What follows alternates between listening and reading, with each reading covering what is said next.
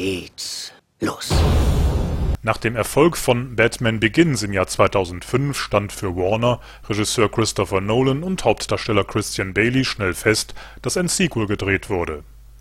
The Dark Knight nimmt nun Anlauf, um alle wirtschaftlichen Rekorde zu brechen.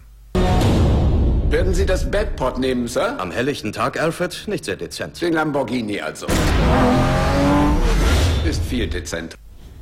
Wieder spielt Christian Bailey den reichen Bruce Wayne, der als Batman gegen das Böse kämpft.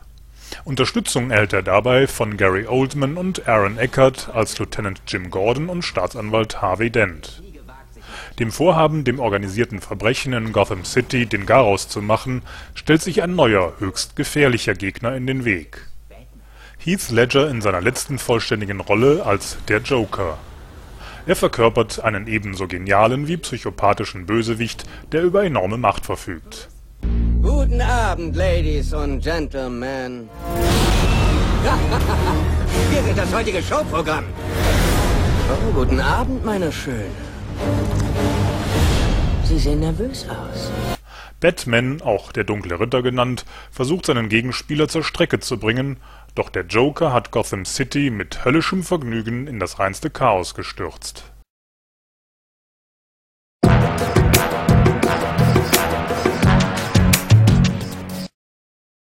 Regisseur Markus M. Rosenmüller hatte schon in mehreren Werken Themen aus seiner bayerischen Heimat verfilmt. In seinem neuen Film Räuber Kneißl erzählt er aus dem Leben einer zum Volkshelden verklärten Legende. Schon als junger Bursche ist Matthias Kneißl und sein Bruder Alois mit der Obrigkeit in Konflikt gekommen. Ein an sich harmloser Besuch der Gendarmen wegen Schulschwänzens endet mit einer Schießerei, die Brüder landen im Knast, wo Alois verstirbt Matthias kommt nach vier Jahren wieder frei und will nun ein ehrliches Leben führen. Doch Gendarm Förtsch hat mit ihm noch eine Rechnung offen.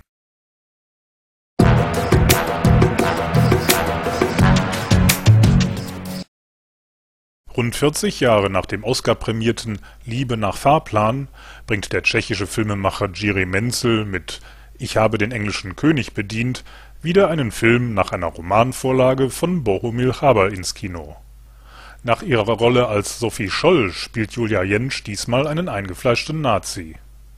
Die Tschechei in den 20er Jahren. Jan ist Verkäufer an einer Würstchenbude, ist aber überzeugt, einmal reich zu werden.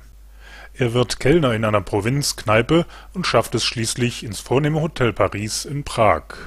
Mit viel Fleiß und der Unterstützung durch seinen Mentor Srivanek steigt er zum Oberkellner auf dann verliebt er sich in die blonde Lisa, die als Sudetendeutsche bei seinen Kollegen zunächst nicht gut gelitten ist.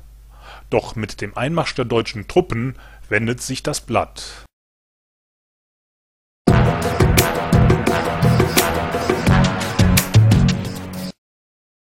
Rechtzeitig zu den Olympischen Spielen in Peking kommt ein Film ins Kino, der einen Beitrag zur Verständigung zwischen westlicher und asiatischer Kultur beitragen könnte Mozart in China ist ein fantasiereicher Jugendfilm als österreichisch-deutsch-chinesische Koproduktion. Der elfjährige Danny hat sich mit dem gleichaltrigen Li Wei angefreundet. Die Eltern haben sich geeinigt, dass die Jungen über die Sommerferien Li Weis Großvater in Adong auf der südchinesischen Insel Hainan besuchen dürfen. In Dannys Reisegepäck hat sich Mozart geschmuggelt. Das ist eine Puppe aus dem Marionettentheater von dessen Eltern und am Zielort verliebt sich Mozart in Ming Mei, eine Prinzessin aus dem Schattenspieltheater von Adong.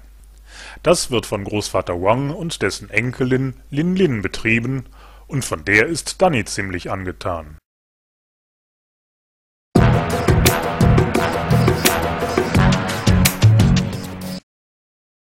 Bei den Filmfestspielen in Venedig wurde die Komödie Nicht dran denken (2007) als bester Film mit dem Preis der italienischen Filmkritik bedacht.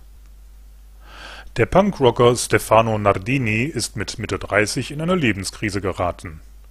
Er nimmt sich eine Auszeit und fährt zur Familie nach Rimini. Doch auch dort läuft nicht alles rosig.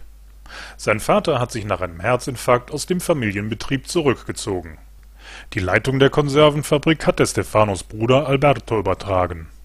Doch der ist durch seine Scheidung so frustriert, dass der Laden pleite zu gehen droht. Nun ist ausgerechnet das Verantwortungsbewusstsein des Punkers gefragt.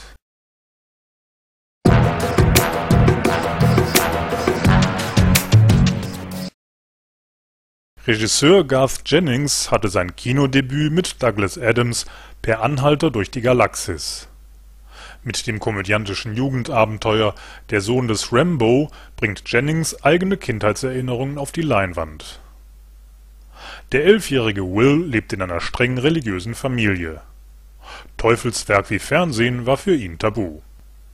Der gleichaltrige Lee Carter hingegen gilt als Rabauke und Klassenkasper.